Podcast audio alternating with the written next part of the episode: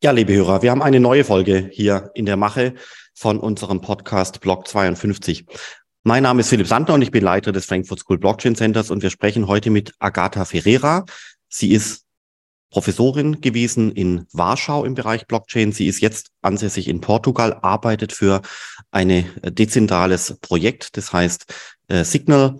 Und wir sprechen über die Regulatorik in Mika, wir sprechen über die gesellschaftlichen Änderungen, die Blockchain bedeuten kann und all das eben in Englisch. Und wir hoffen, dass die englische Sprache für heute nicht stört, aber es gibt wenige Leute, die dieses Ökosystem auf diese Weise in, inklusive gesellschaftlicher Änderungen so gut erfassen können wie Agatha.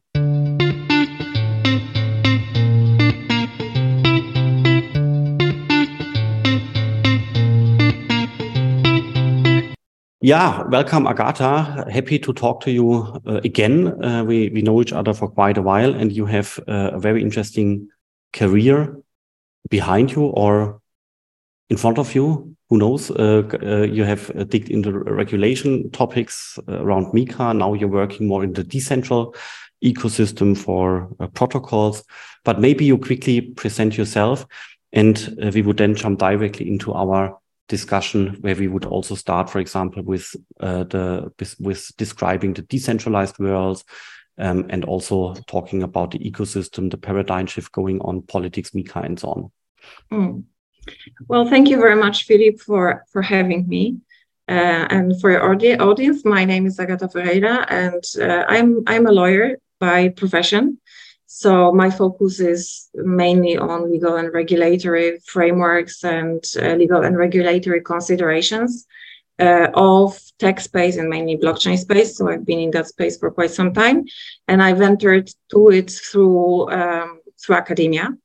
And previously, I was practicing law in financial sector. I spent over a decade working in financial sector in London, where I focused on uh, structured financial uh, products and structured finance in general. Um, and I've seen the rise and fall of financial sector at the time. So I've got very disillusioned um, about financial kind of traditional financial sector. And, um, and then at some point, I realized there is this huge gap between law and technology, that lawyers speak a different language than programmers and developers. And we don't understand those two communities don't understand each other. And it's actually lawyers that have to bridge over towards technology and towards uh, developers to understand what technology is about in order to ensure that uh, we service that sector well as lawyers and in order to ensure that laws and regulations that are being created are fit for purpose so that was a very short uh, walk uh, before I discovered blockchain, and I've never never looked back since. Uh, I'm in that sector now for quite some time, and at the moment I am chief legal officer of a company called Status, and um, it's a technology company, blockchain company, but really uh, with a much broader mission than just creating some some products. So we have this mission to mobilize individuals and create, nurture, and empower communities to act as part of a powerful grassroots, grassroots movement. So we build pioneering tools and infrastructure and narratives that are aimed at advancing a political philosophy that seeks to build a better alternative to, um, let's say, repressive systems and laws, emancipating the world's underserved citizens, and by upholding human rights like free expression, privacy, and economic freedom. Um, so the views are my own here on this podcast today, um, but I would love to talk to you about all these different considerations and uh, how this blockchain space is developing, what is happening right now, not only uh, in Europe, but around the world, where we are, where we're heading to. Uh, is there hope uh, still, and uh, how to move forward, basically? Yeah, so you, you posed the questions yourself, Agata. So, um, what's going on in the crypto sector right now? And is there hope or not? Well, I, I'm a true believer in this technology. I really think that technology will speak for itself.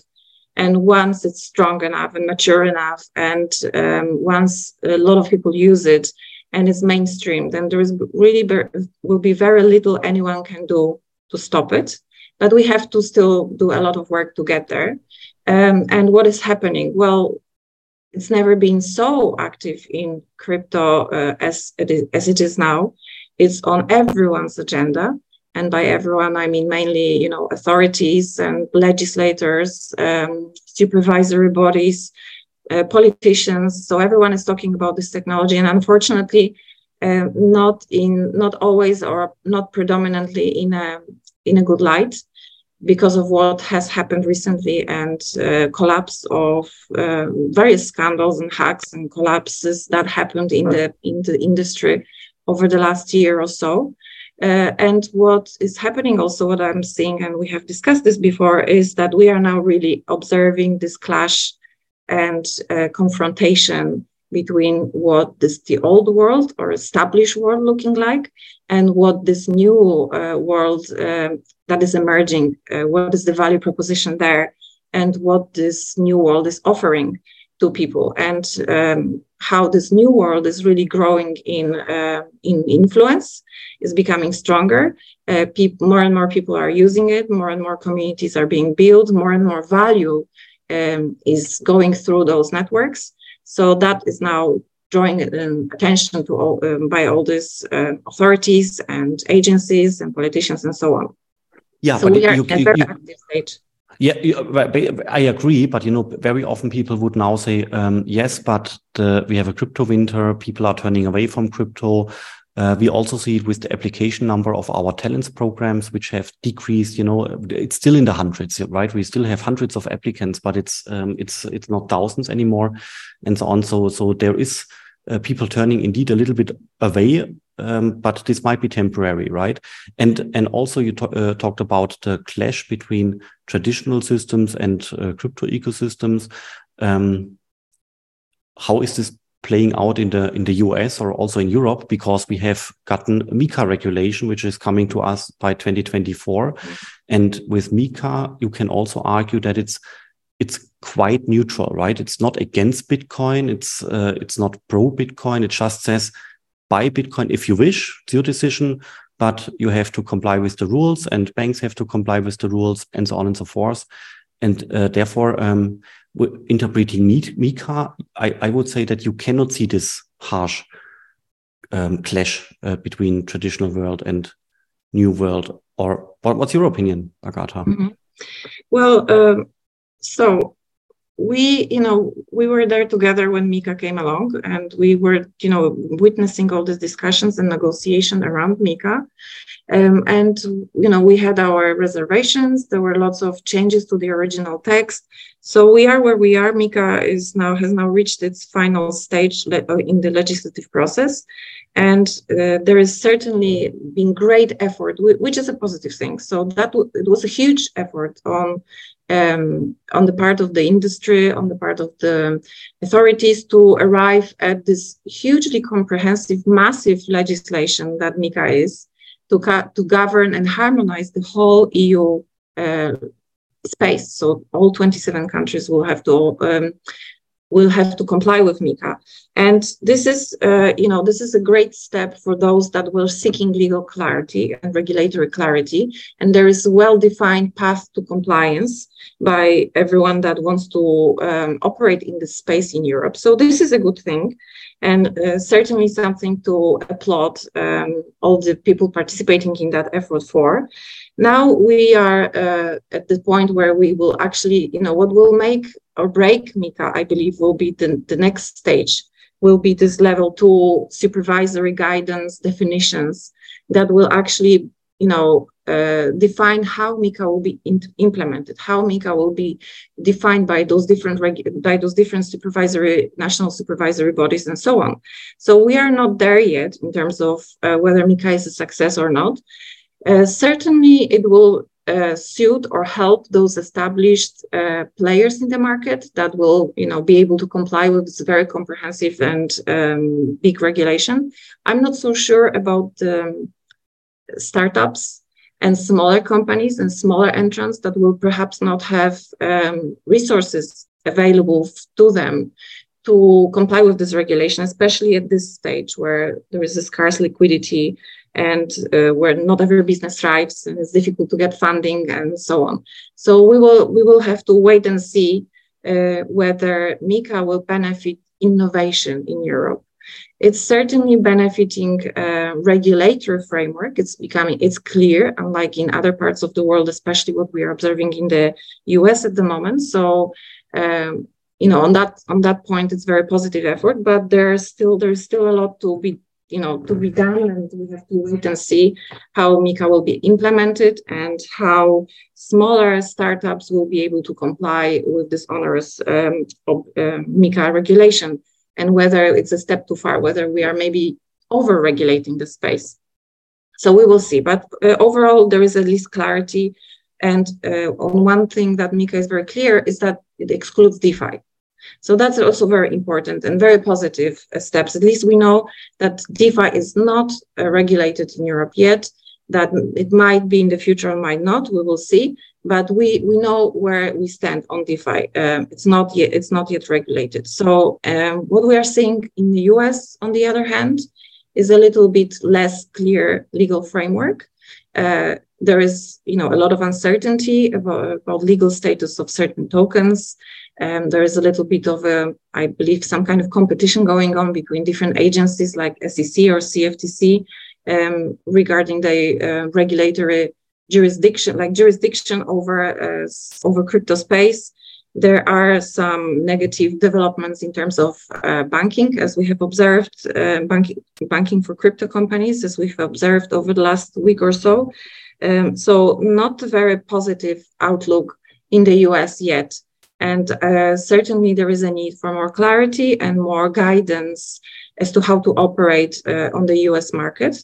At the same time, we are seeing a lot of enforcement actions uh, against projects which are not only those that are based in the US, but those that are based outside of the US. So we have seen some lawsuits against foreign companies which were brought under um, under jurisdiction of US authorities like SEC, for example. So, you know, I think there's still some time before uh, clarity will be reached there, and there needs to be some more precedents, uh, maybe some court cases that will provide more clarity and explanation um, as to what, what law actually on crypto is uh, in the US, um, especially regarding the legal status of tokens.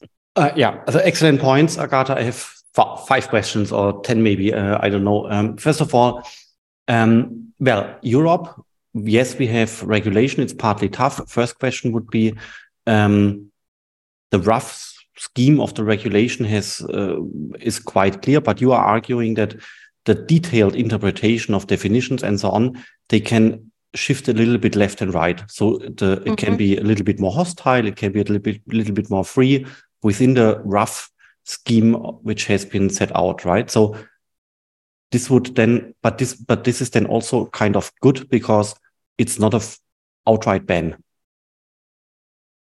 Uh, well, I think it gives some flexibility, and I, I have great hope that there will be lots of positive effort put in this uh, level two kind of interpretation and guidance um, that we are looking at um, in terms of MiCA.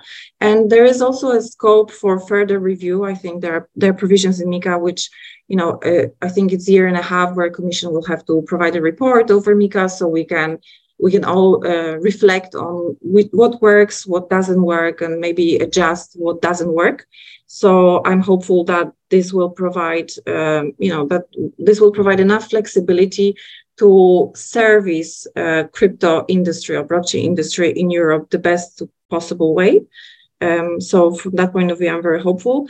And um, also regarding DeFi, uh, it's also a very positive step that Europe acknowledged that DeFi is outside of MiCA and also gave itself some time to reflect on DeFi and to further investigate DeFi before rushing into regulation. So um, that is also quite important because um, for that kind of uh, industry, which is still not very mature, which is still still a lot of it, uh, uh, a lot of it, a lot of it is changing very rapidly, and it's a huge paradigm shift. I think it's important we give ourselves some time to fully understand it, to uh, analyze it properly, and really reflect on whether to regulate it, and if regulated, how to regulate it, given that it's a complete paradigm shift. Yeah, uh, I, I, would also agree here. Um, but in the in the US, um, it's right now more difficult because regulation is not clear. Regulation is being made with um, with with people from from institutions who are interpreting the laws and basically uh, guiding the industry a little bit left, a little bit right, but without clear rules, right? So it's basic the regulation in the US is a little bit like a moving target. For example, you don't yet know which of the tokens are securities and which are not securities. And this uncertainty is also preventing companies from uh, investing into the sector because it's it's just unclear, right? Even though um, the, the crypto sector in, in the US has increased much more than the, than, in, than over here in Europe, maybe beca because of this flexibility and because of the lack of regulation, right? So this is it's very difficult to to get this uh, straight. I think. What do you think? Uh, yes, I think it's uh, it's a li little bit um, of a um, minefield, um, the U.S. jurisdiction. I'm not a U.S. lawyer, but um, certainly, you know, if you ask the SEC, they will tell you that there are clear rules on uh, securities, and it's just uh, you know the, there are clear rules. They've been there for a long time. It's just a matter of how you apply them to this new technology and the way they are being applied does not is not necessarily very friendly towards the crypto industry as a whole. And we've seen uh, recently um, action. I think it was a week or so ago by the New York Attorney General, which called Ether a security as well. So we are in this very uncertain stage as to what is and what is not a security. So until that is properly and truly clarified, uh, we will probably um, have that certainty going forward for some time, which is not very helpful to the US economy as such and to the US industry. Um, but you know, let, let's see how they deal with that. Exactly. And then, and then Agata, you said that over here in Europe, we might not have gotten a nice crypto industry uh, because startups have quite some difficulties complying with the laws. But larger regulated companies can do it because they can afford it um, because regulatory um, requirements always cost a lot of money with lawyers and compliance and so on and so forth. But, and I would agree here, but another level is the individual level, right? You and I sitting here in Europe somewhere, we can decide to invest in crypto assets in case we wish. We can also decide to participate and work for a token project as you are doing. So on the individual level, I think we are quite uh, fine over here in Europe because we can act in a legally safe way. And we even have Bitcoin ETFs. And in Germany, we have Coinbase and Börse Stuttgart and all these companies which have gotten regulatory approval such that, uh, that individual citizens can invest quite safely over there. So I think you're right on the corporate level, especially in the startup level. You know, these companies, they have huge difficulties, but on an individual level, I think uh, it's quite okay from a perspective of consumer protection, or would you disagree? Mm-hmm. No, for sure. And one of the uh, one of the main principles of MiCA was consumer protection, and one of the main principle of of many regulatory frameworks is consumer protection. But I think we have to look at at it more broadly. Uh, are we only seeking to to protect consumers, or should we at the same time try to find a way how to uh, nurture innovation? And how to catch the next wave of internet um, innovation because we have pretty much lost the first one to the US. So how do we capture Web3 innovation? How do we bring it to Europe? How do we make it a friendly uh, space, uh, jurisdictional space for all new uh, cutting edge uh, innovative projects so that they can feel this is a friendly um, jurisdiction. This is the jurisdiction that will uh, nurture them and where they can thrive. So, you know, there are lots of different uh, objectives uh, when uh, looking at regulation. And one of them is protecting consumers. Another one, uh, another one is to maintaining financial stability. Perhaps one of them is at the moment also protecting monetary sovereignty of Europe. But there also somewhere should be this objective of um, uh, being innovation friendly and uh, making sure that we don't lose another uh, competition war over uh, next wave of the internet because this is this is the future web 3 this is the new internet as as is being built and it will be good if europe uh, is taking um, major part in that innovation and supporting uh, innovators in the space. And and this is something what you're not currently seeing. But but agata you can you can always decent try try to decentralize your company. Basically disguise your company uh, become decentral acting as individuals forming a dao like structure working together on a project and uh, trying to get out of the radar of um, regulators by simply um, disguising or um, letting your decentral entity vanish right does this work or is it not working? Is this a tactic uh, which companies can apply to still work in the field without getting huge hurdles by the regulator or does it not work?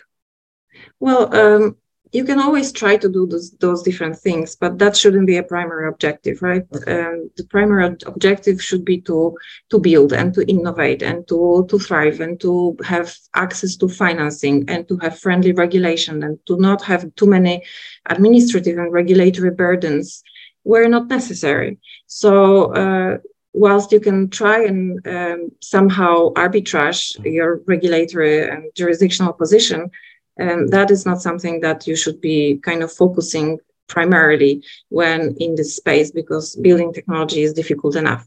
And it's you know i'm not saying that europe is hostile to um, technology. It's not um, not my you know not my perception as such but it's certainly not um, it's becoming very over regulated in many ways. And there's a lot more regu- a lot more regulation coming and we're seeing you know smart contracts being regulated and we're seeing uh, other regulation that will kind of touch this in this crypto space.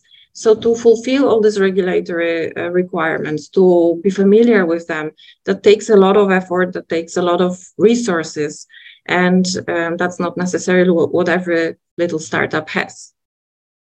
Yeah, that makes of course very much sense. But you also see a paradigm shift here, and also of course benefits of the technology. Maybe we should also dive into this. What what is what is blockchain technology in terms of benefits? Uh, we talked about a set of technologies, um, and which paradigm shift do you see here coming or already underway? Well, I think we have uh, focused so much on the financial aspect of this technology, and regulators are, and authorities are so concerned about um, you know financial um, na- nature of financial transactions that are going through these networks and so on that we have we may have lost the sight of broader benefits of this technology of social benefits of this technology which is a very powerful actually set of tools and mechanisms and technologies decentralized technologies which facilitate peer-to-peer connections. And i don't want to say transactions because it all immediately gives financial connotation but connections really where you can uh, communicate peer-to-peer where you can transact peer-to-peer when you can exchange information and value on a peer-to-peer basis and uh, where you can preserve information on uh, on a kind of disintermediated immutable basis. And that's a very powerful set of tools if you think about um, people and communities around the world which don't have access to infrastrucures financial and other uh, type infrastructure, which don't have uh, many tools and facilities that uh, could allow them to capture the microeconomies, to capture the micro communities, to build their value, uh, to, to transact the value in those communities, to preserve uh, privacy, to, um, to facilitate um, interactions without any intermediaries in between. So we should always you know we should we should maybe broaden our perspective of um, of crypto uh, onto those broader um, set of principles and and human rights that we can uphold through this technology. And do you see this already happening? Is it underway, or are we in the very, very, very, very early beginning, such that it's only very few people applying the technology this way? Well, that's uh, you know all these gra- grassroots grassroots movements are underway. Um, there are communities around the world, especially in those places where governments fail and institutions fail, uh, which do rely on uh, crypto uh, to a great extent, where people create their own uh, exchange of you know exchange their values and transact and rely on this technology. But obviously, it's still not uh, not as mainstream as we would like to see it. But I see great future in that, and I believe that this is what we should be aiming for and build together instead of focusing only on this very narrow aspect of crypto that everyone is so focused about. And um, this very narrow aspect of crypto that authorities are so concerned to capture and control, rather than uh, perhaps focusing on supporting this innovation uh, in as, as a whole, you know, in, as, as, as a matter of principle, because this is a very uh, powerful and very beneficial societal information uh, um, technology that can support communities in all sorts of ways and governments and uh, institutions and provide transparency and solve uh, many of the problems that even uh, developed economies uh, face, like perhaps corruption and other things like this, that blockchain could help solve. Yeah, very interesting point. And um, do you, how do you see this? Couldn't we argue uh, that in the future something like nation states are vanishing here and there because the question would be more like are you digital are you in the crypto ecosystem or are you still an analog person so to say such that borders between countries are vanishing because it's more like the the community the ecosystem you are belonging to and and if it, and if this is the case do we really care about european regulation versus other countries because it's it's about new commun- communities emerging, um, new people talking to each other, and maybe structures like nation states um, being not so important in the future right now. Does this make sense, or is it is it too far absolutely. away? No, no, absolutely, it does make sense. And uh, one of the ways of uh, of looking at it is creation of the network state, basically. And this is also projects. Uh, th- this is also the type of projects that um, we're focusing on, uh, building communities that can exist in this digital dimension that create their own set of regulation, laws, constitutions, and be separate and independent of um, these traditional systems and traditional uh, frameworks uh, to thrive, basically that's the whole purpose to to thrive and be free of the re- realm and the limitations of uh, what traditional systems sometimes uh, present to those communities.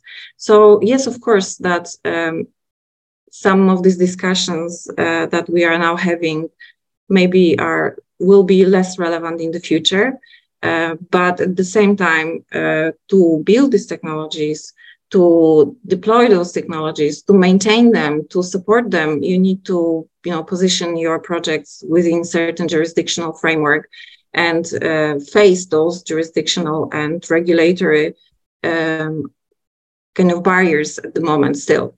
Yeah, but but you also, for example, um, you have visited multiple huge um, Ethereum conferences. For example, the one in uh, Colombia, I think that was Colombia, and uh, you also told me that there are, you know, like hundreds or thousands, maybe people there sitting there, programming, developing things.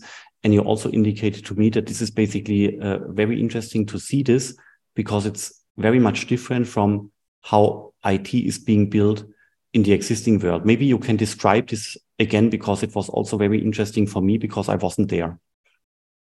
Um, yes, I you know I I did attend this uh, conference in Colombia, but uh, there is a very vibrant community around the world um, that you know centers around uh, Ethereum, um, Ethereum, and um, and similar. You know, there's there's lots of vibrant communities that form themselves around these networks and around these movements, and um, they keep growing. They uh, grow stronger.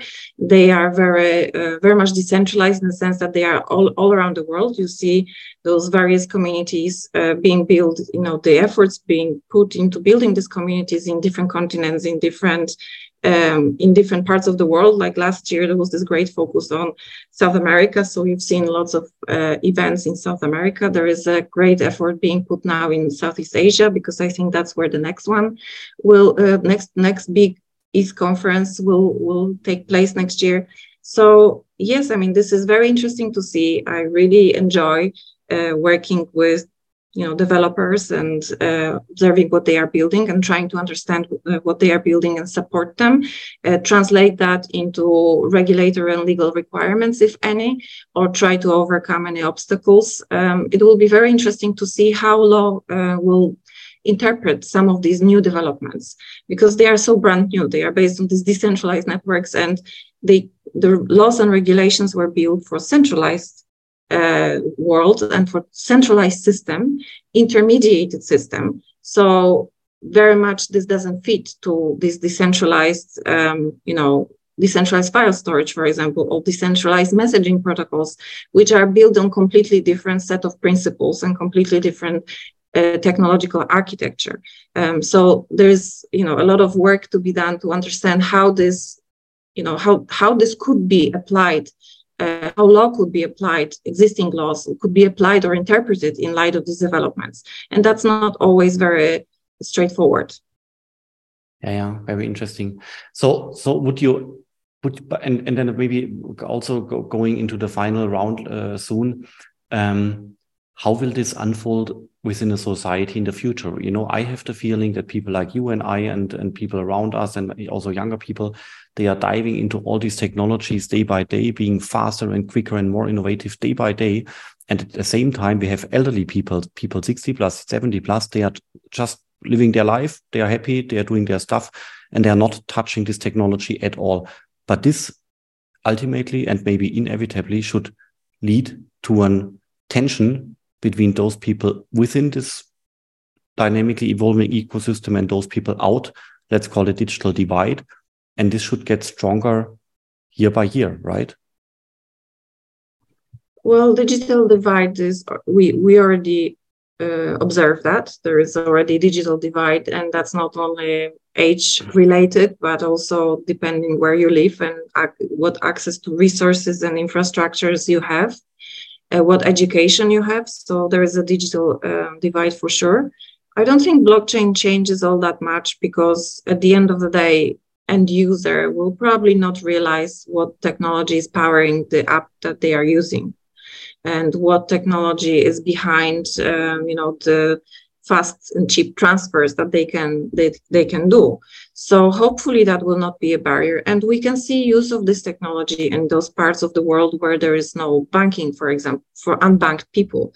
So these are the people that don't have access to this sort of infrastructures and this sort of traditional technologies but yet they're quite happy to use the, the this blockchain technology for the transfers for example um, like you see in el salvador where you can, you know, where Bitcoin is a legal tender and you can buy pretty much anything anywhere um, with Bitcoin just using mobile app, which, you know, mobile is something that everyone has in their pockets.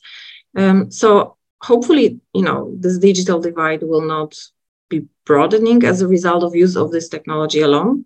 But uh, we are still some time away before giving you know before this technology becoming mainstream before everyone using it but that's you know that's the task for developers to build more to uh, make it user friendly and uh, to put it out there for people to use basically perfect um, yeah, Agata, I think this was very, very interesting talking about many uh, aspects around regulation, countries, the decentral world, and so on. Maybe you want to have the closing word um, well, for, first of all, thank you for giving this opportunity to have this conversation. Uh, I hope that uh, we will keep talking about it and uh, putting an effort into, you know, educate into educating the society, into building uh, this technology, and we will, uh, you know, eventually uh, succeed with, um, you know, and the level of success can be measured by how mainstream this technology is and how many people use it and how does it service uh, those you know underserved citizens and communities. So hopefully you know we will meet again one day and we will be looking back at, as to how great um, how, how great you know things became and how we overcame all these regulatory debates and constraints and how politicians and uh, regulators came came on board to support this technology and to support this innovation. So um, hopefully that can be a conversation in the future but there is still a lot to be done a lot to be overcome a lot to overcome and a big struggle ahead because certainly um, there is a great scrutiny over crypto sector,